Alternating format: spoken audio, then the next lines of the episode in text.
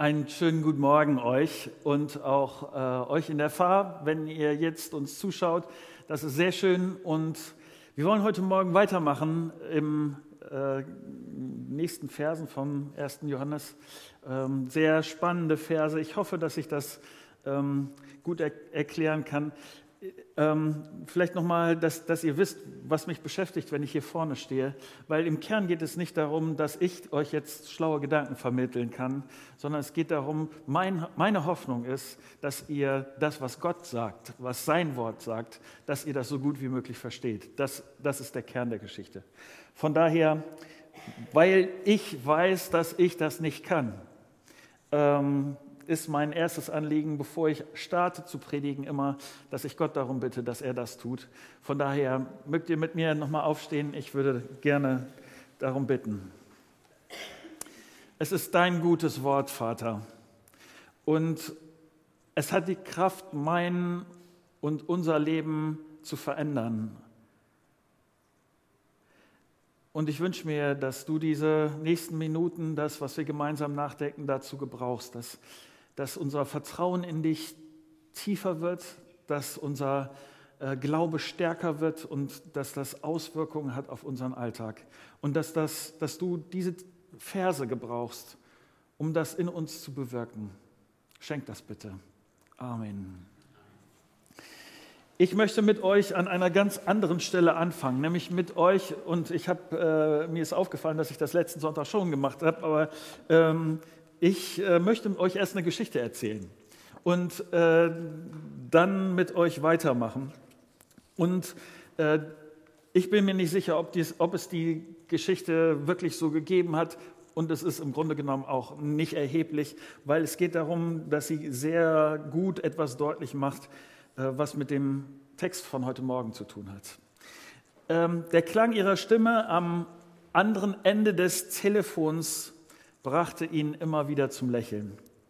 Sie war nicht nur eines der ältesten Mitglieder seiner Gemeinde, sondern auch eines der treuesten Leute seiner Gemeinde.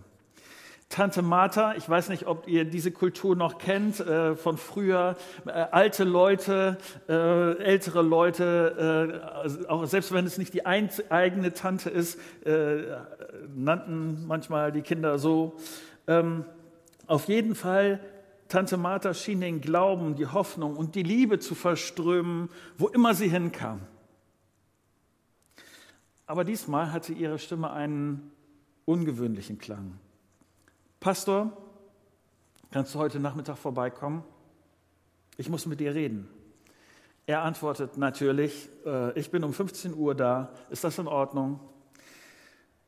Und es dauert nicht lange, bis der Pastor den Grund entdeckt, warum die Stimme von Martha so einen ungewöhnlichen Klang hat. Als sie so im Wohnzimmer beieinander sitzen, dann erzählt Martha, dass ihr Arzt ihr gerade eröffnet hat, dass sie nur noch äh, sechs Monate zu leben hat, weil sie einen Tumor entdeckt haben. Marthas Stimme ist ungewöhnlich ernst, obwohl sie bei all dem, was sie sagt, sehr ruhig bleibt. Und der Pastor sagt, das ist das tut mir sehr leid, das zu hören, aber bevor er seinen Satz beenden kann, unterbricht ihn Martha und sagt, das braucht ihr nicht leid tun. Gott ist gut zu mir gewesen. Ich habe schon so lange gelebt und ich bin bereit zu gehen. Du weißt das. Ich weiß, flüstert der Pastor. Und deshalb möchte ich mit dir, Pastor, über meine Beerdigung reden. Ich habe darüber nachgedacht. Es gibt einige Dinge, von denen ich weiß, dass ich sie genauso und nicht anders möchte. Für einen Pastor sage ich euch nur so, ist das sehr hilfreich, wenn Leute sich das vorher schon so überlegt haben.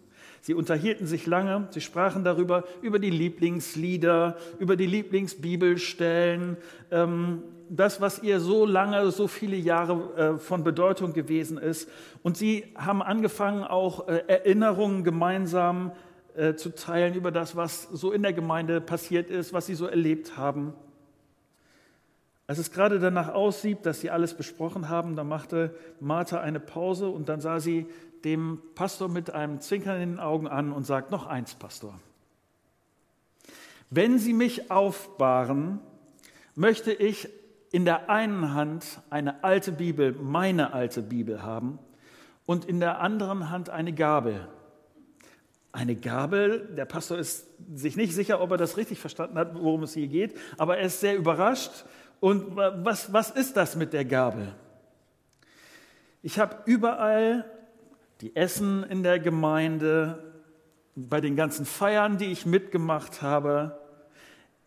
Ich kann sie nicht alle äh, zählen, aber eines in diesem ganzen äh, Essen ist mir im Gedächtnis geblieben, bei diesen schönen Treffen, als das Essen fast beendet ist, als die schmutzigen Teller eingesammelt wurden, kann ich mich an, an diese Worte erinnern. Manchmal, und das waren meistens die besten Essen, die es dann gab, dann beugte sich jemand zu mir rüber und sagte zu mir, Martha, behalte die Gabel. Und weißt du, was das bedeutet? Der Nachtisch kommt noch. Das bedeutet, bei Gabel bedeutet nicht Wackelpudding oder Eis. Dafür braucht man keine Gabel. Das bedeutet das richtig gute Zeug. Schokoladentorte, Kirschkuchen und all diese Sachen. Wenn Sie mir erzählen, dass ich meine Gabel behalten sollte, dann wusste ich, das Beste wird noch kommen. Und genau darum, sagt Martha, geht es mir bei meiner Beerdigung. Pastor, Sie können über die ganz guten Zeiten sprechen, die wir zusammen haben. Das wäre schön. Aber wenn Sie an meinem Sarg sprechen, dann möchte ich mein schönes blaues Kleid anziehen, dann möchte ich, dass Sie einander ansehen und dass Sie dann sich gegenseitig sagen, was ist das für komisch? Die Bibel verstehen wir auf der einen Seite, aber warum hat sie diese Gabel in der Hand? Und in diesem Moment möchte ich, dass du, Pastor, ihnen sagst, sie behält ihre Gabel, weil das Beste noch kommt. Vor ungefähr 15 Jahren habe ich diese, äh, diese Geschichte in einer Predigt schon mal erzählt. Und dann ist etwas passiert, was mich in Bezug auf heute, heute Morgen beschäftigt. Eine Frau aus dieser Gemeinde hat Krebs bekommen. Und ich habe sie im Krankenhaus besucht. Und es war sehr deutlich, dass sie nicht mehr lange leben würde. Und als ich in ihr Zimmer kam, hielt sie mir eine Gabel entgegen. Und ich wusste sofort, was das bedeutet.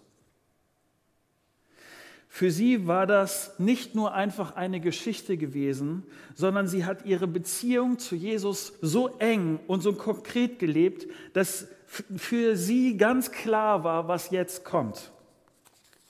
Auch ihr Glaube, auch ihr Glaube ist nicht nur eine äh, bloße Theorie gewesen, sondern es ist in ihrem Denken und in ihrem Leben, in ihrem Handeln und in ihrem Planen ganz konkret gewesen.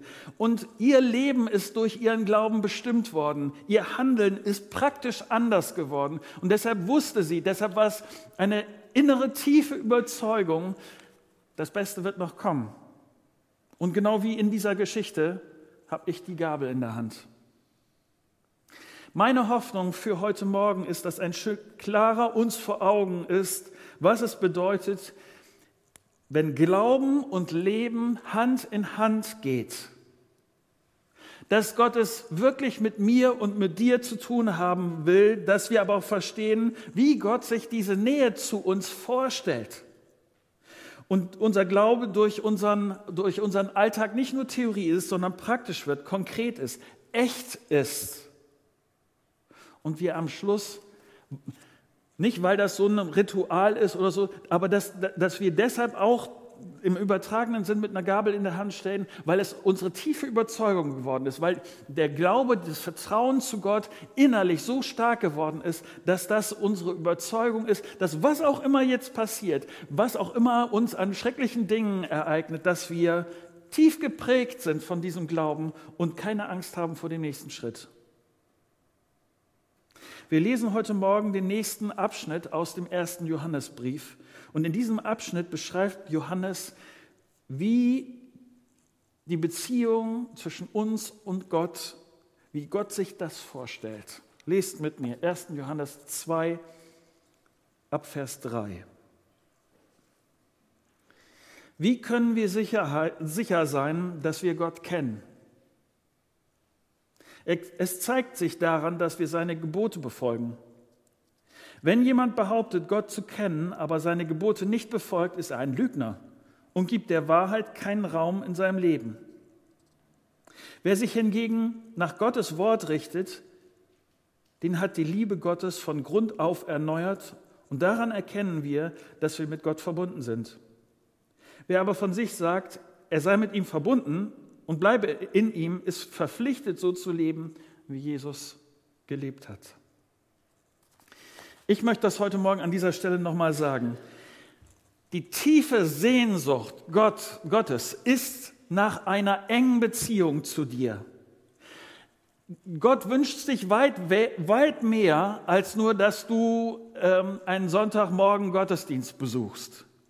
Das versteht Gott nicht unter Beziehung.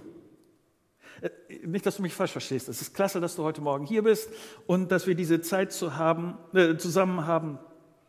Besonders wenn du überlegst, wie das mit Gott überhaupt sein kann, ob du mit diesem Gott überhaupt was anfangen kannst. Gottes Hoffnung ist, dass du mit ihm, dass jeder von uns mit ihm den ganzen Tag unterwegs ist. Nicht, dass du mich falsch verstehst. Es geht nicht darum, dass du jede Sekunde an ihn denkst. Gott weiß sehr wohl, äh, dass du arbeitest, lernst, spielst, redest, was auch immer äh, du zu tun hast. Und es geht nicht darum, die ganze Zeit an Gott zu denken, aber es geht darum, dass dein Leben, dass dein Alltag, das, was dein, dein Leben bestimmt, dass das durchzogen ist, dass dein Leben von Gott geprägt ist, dass mein Leben von Gott geprägt und bestimmt ist und das ist die Hoffnung Gottes mit dir und mit allen Menschen, seit er sie geschaffen hat. Die Bibel sagt, wir sind ihm weggelaufen. Er hat für den Weg zurückgesorgt. Und wenn wir diesen Weg zurückgegangen sind, dann wünscht Gott sich, dass das nicht nur ein Start war, dass das nicht nur ein Anfang ist, wo wir theoretisch diesem christlichen Glauben irgendwie verknüpft sind und dass, dass wir uns damit beschäftigen, sondern dass dein Glaube, dein Vertrauen, deine Beziehung zu Gott lebt und dass sie wächst und dass sie dein Leben gestaltet. Und Johannes bemüht sich in diesem Abschnitt so sehr, um das mit der Beziehung zu Gott sehr, sehr deutlich zu beschreiben. Mein erster Gedanke, und ich putze mir erstmal die Nase, aber dann geht's los. Der erste Gedanke ist nämlich, dass es ihm um eine tiefe Beziehung geht.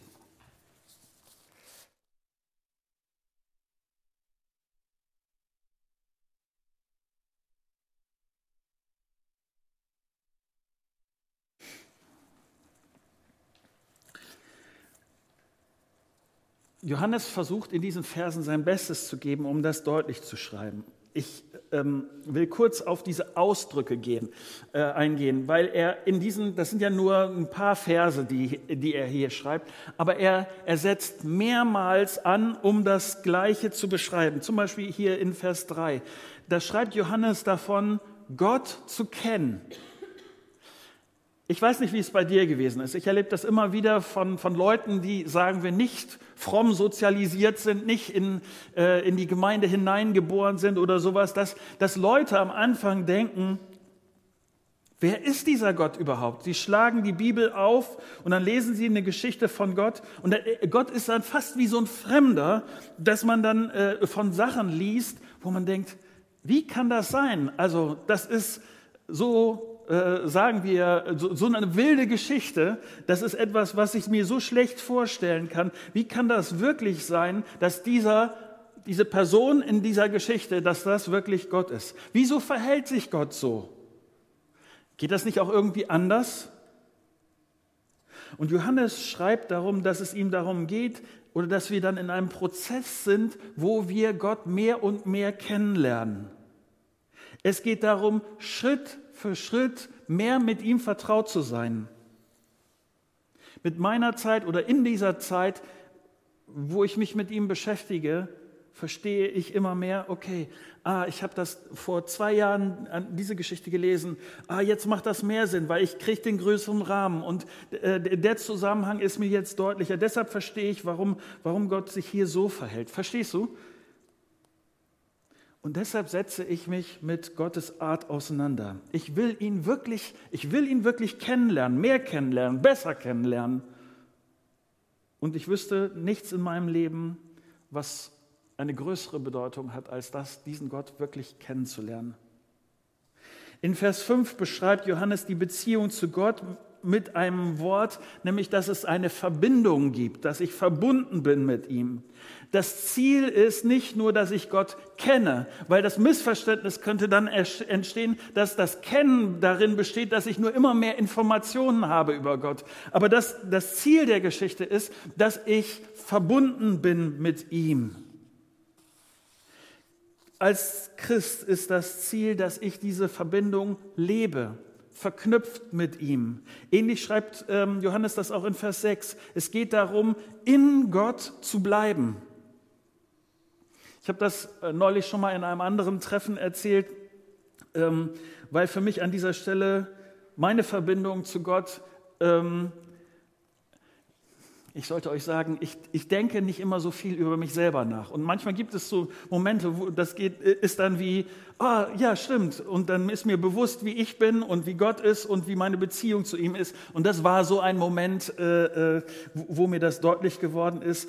Das ist vielleicht drei, drei Wochen her, ich habe mich mit meiner Frau gestritten. Ich weiß nicht mehr, worum es geht, aber jetzt kommt's. Ich weiß auf jeden Fall, dass ich recht hatte. Wir sind äh, im Streit nicht weitergekommen und ich bin bei uns in die Küche gegangen, um einen Kaffee zu machen.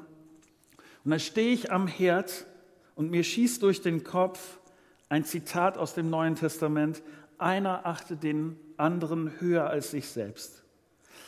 Ich habe gestern nochmal äh, nachgeschaut, weil da steht da im Ursprung noch viel krasser als das, was mir durch den Kopf ging. Im Ursprung steht da, Rechthaberei und Überheblichkeit dürfen keinen Platz bei euch haben. Vielmehr sollt ihr demütig genug sein, von euren Geschwistern höher zu denken als von euch selbst. Da stand ich da vor diesem Herd. Und was da passiert, verstehe ich so. Durch die Verbindung mit Gott, durch das Wirken von Gottes Geist, bin ich an einen Vers erinnert worden, den ich am liebsten überhaupt nicht erinnert worden wäre.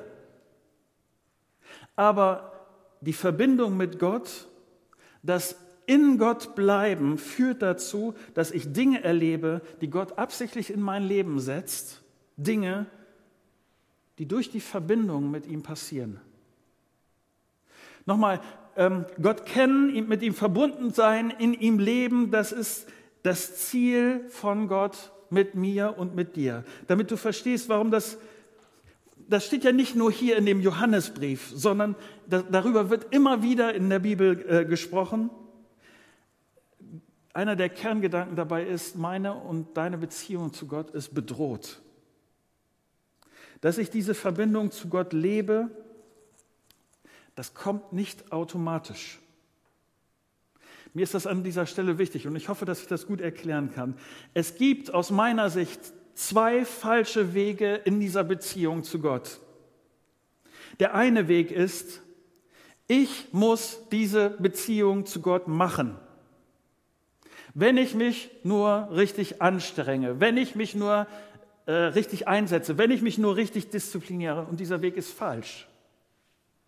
Der andere Weg, genau das Gegenteil, ich kann nichts für diese Beziehung machen.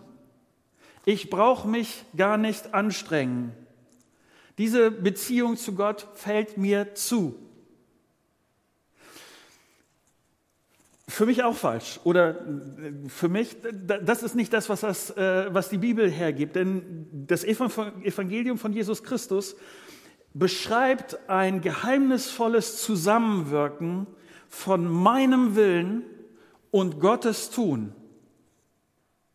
Wenn ich Gott vertraue, wird Gott sein Ding in meinem Leben tun und das geht zusammen mit meinem Willen und auch meiner Anstrengung. Gott gibt alles, was wir zu dieser Beziehung zu ihm brauchen, damit ich alles gebe, was von mir zu dieser Beziehung nötig ist.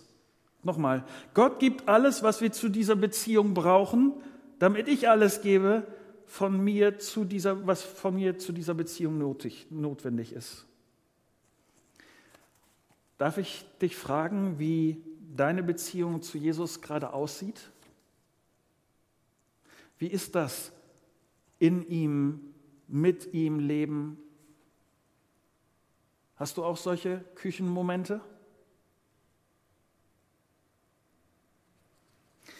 Johannes ist wichtig, dass wir verstehen, dass, ähm, dass wir äh, verstehen, woran echte Verbindung zu Gott zu erkennen ist. Johannes sagt, das kann nicht sein, dass das alles mit Gott nur Theorie bleibt. Und ich weiß nicht, was das, was jetzt kommt, ob das für dich ärgerlich ist oder hilfreich. Aber Johannes beschreibt, wie diese Beziehung zu Gott sich auswirkt, wie diese Beziehung sich zeigt. Und es geht dabei um Sicherheit und es geht dabei um Wahrheit. Was bedeutet das? Ich treffe immer wieder Menschen, die mich fragen, Marco, wie kann ich sicher sein, dass ich wirklich Christ bin? Wie kann ich den Unterschied feststellen, dass ich nicht nur sage, ich bin Christ, sondern wie kann ich sicher sein, dass das wirklich stimmt, dass ich Christ bin? Und ich will dir sagen, dass die Antwort in dem Text von heute Morgen nicht die einzig mögliche Antwort ist, aber diese Antwort hier in diesem Text, glaube ich, äh, hilft gut zu erkennen, in welchem Zustand meine Beziehung zu Gott ist. Vielleicht sind, ist die eine oder andere Aussage, die Johannes hier schreibt, ärgerlich für dich, vielleicht sogar beängstigend, aber ich glaube, diese Aussagen sind ehrlich und sie reden nicht drum herum und sie sind hilfreich. Mein zweiter Gedanke, dass das nämlich praktische Folgen hat. Johannes schreibt hier, dass ich dann sicher sein kann, dass meine Beziehung zu Gott echt ist, wenn meine Beziehung in meinem Alltag Auswirkungen hat. Die Beziehung zu Gott zeigt sich in meinem Alltag, in meinem Leben, in meinem ganz konkreten praktischen äh, Leben. Johannes beschreibt das so, Vers 3. Ich werde anfangen, die Gebote Gottes zu halten. Das ist das, was er hier schreibt. Wenn ich an Jesus glaube, wenn ich Gott kenne, dann werde ich anfangen, mein Verhalten zu ändern. Ich lebe mit Jesus, ich rede mit Jesus, ich verstehe immer mehr von Jesus. Er liebt mich, er vergibt mir, er hilft mir, er korrigiert mich und er, er verändert meinen Alltag. Und daran zeigt sich, dass ich Christ bin. Johannes schreibt das hier ganz einfach. Befolgst du die Gebote Gottes, dann ist das ein Beweis dafür, dass du Gott kennst. Ein Lebensstil, der sich an den Geboten Gottes orientiert, ist wie ein Ausweis. Ich musste in der Vorbereitung daran denken, gestern haben, kam die Post vorbei und hat äh, einen wichtigen Umschlag, äh, uns einen wichtigen Umschlag gegeben. Ähm, es sind die neuen Papiere, äh, der Reisepass meiner Schwiegertochter ist gekommen. Ich habe dann erst verstanden, ja natürlich, sie heißt jetzt Van der Velde. Und das muss auch in ihren Reisepass rein. Und so hatte ich dann ihren Van der Velde Reisepass in den Händen. Ähm, was will ich damit sagen? Mein Ausweis als Christ ist, dass ich tue, was Gott will. Das ist wie Pass hingehalten, ausgewiesen, dokumentiert. Mein Ausweis als Christ ist, dass ich tue, was Gott will. Vers 5 steht das ähnlich. Wer sich hingegen nach Gottes Wort richtet, den hat die Liebe Gottes Grund, äh, von Grund auf erneuert und daran erkennen wir, dass wir mit Gott verbunden sind. Gottes Wort, die Bibel spielt in dem Moment die Hauptrolle, in dem mich Gott mit seiner Liebe erreicht. Natürlich ist es so, dass, dass die Bibel der Ort ist, wo ich diesen Gott am besten kennenlerne. Und ich, wenn, wenn ich mit Gott unterwegs bin, wenn ich, äh, wenn ich erlebe, dass er mich rettet, wenn ich mit Begeisterung über Jesus und das, was er getan hat, unterwegs bin, dann will ich wissen, was, äh, wie Gott sich mein Leben vorstellt. Und dann wird das sein Wort wird mein Leben umkrempeln. Ich werde gucken, wie stellt sich Gott das konkret vor, dass ich unterwegs bin. Ah, äh, vor, vor, vor, unserem Herz, ich werde wieder daran erinnert, dass es darum geht, demütig mit, äh, zu meiner Frau zu gehen und zu sagen, ich bin ein Teil dieses Problems, bitte vergib mir, dass ich so reagiert habe. Und gibt es eine Lösung, äh, dass wir äh, zusammen da irgendwie weiterkommen. Das ist das, wie sich Gottes Wirken in meinem Alltag zeigt. Und daran, dass ich die Bibel lese und lebe, zeigt sich, dass ich mit Gott verbunden bin. Gott liebt mich. Deshalb sind mir seine Worte wichtig. Deshalb lese ich sie. Und das zeigt die Verbindung zu Gott. Und jetzt kommt eines der krassesten Aussagen in diesem Abschnitt, finde ich wenigstens, Vers 6. Da schreibt Johannes, dass der, der mit Gott verbunden ist, verpflichtet ist, so zu leben, wie Jesus gelebt hat. Ich glaube, dass Johannes dies sagen will. Er sagt hier, sei vorsichtig, was du behauptest. Denn wenn ich von mir sage, dass ich Christ bin, dann muss ich das tatsächlich in meinem normalen Alltag zeigen. Denn der Gedanke beim Christsein ist dieser. Ich weiß nicht, ob du schon mal hinter einem Auto hinterhergefahren bist, weil das Auto vor dir wusste, wo es lang geht und du nicht. Und dass man dann, äh, ich, ich zuck dann immer zusammen, wenn uns jemand unter, überholt und ich dann langsam die, den Sichtkontakt verliere und, und sowas. Das, was die Bibel behauptet, das, was Gottes Wort behauptet, ist, dass Jesus uns vorausgefahren ist und dass meine einzige Aufgabe darin besteht, diesem Jesus hinterherzufahren. Da, wo er fährt, fahre ich auch. Wenn er abbiegt, biege ich auch ab. Wenn er weiter geradeaus fährt, fahre ich auch weiter geradeaus. Jesus ist den besten Weg uns vorausgefahren und meine Aufgabe ist es, hinterherzufahren. Tiefe Beziehungen zu Jesus hat so ganz praktische Auswirkungen. Bis dahin, dass ich mich mit der Gabel in der Hand auf das freue, was da kommt, trotz aller Schmerzen, trotz vielleicht der Furcht vor dem, was jetzt kommen wird. Aber ich weiß, ich bin sicher in Gottes Hand, weil meine Beziehung zu Jesus mir diese Sicherheit gibt. Ich weiß nicht, äh, bei dem, was wir in den letzten Minuten miteinander äh, angedacht haben, was ich euch erzählt habe, ob vielleicht an der einen oder anderen Stelle bei dir innerlich eine Lampe angegangen ist, so in der Art, ich weiß gerade in meiner Beziehung zu Gott, ähm, da will ich weiterkommen. Ich will, dass meine Beziehung zu Gott tiefer geht, dass sie neu vielleicht aufblüht, dass du gedacht hast, ich will, dass seine Worte in meinem Leben eine größere Rolle spielen. Ähm, vielleicht hat Gott dir auch gesagt, hier, du bist gut unterwegs, gib nicht auf.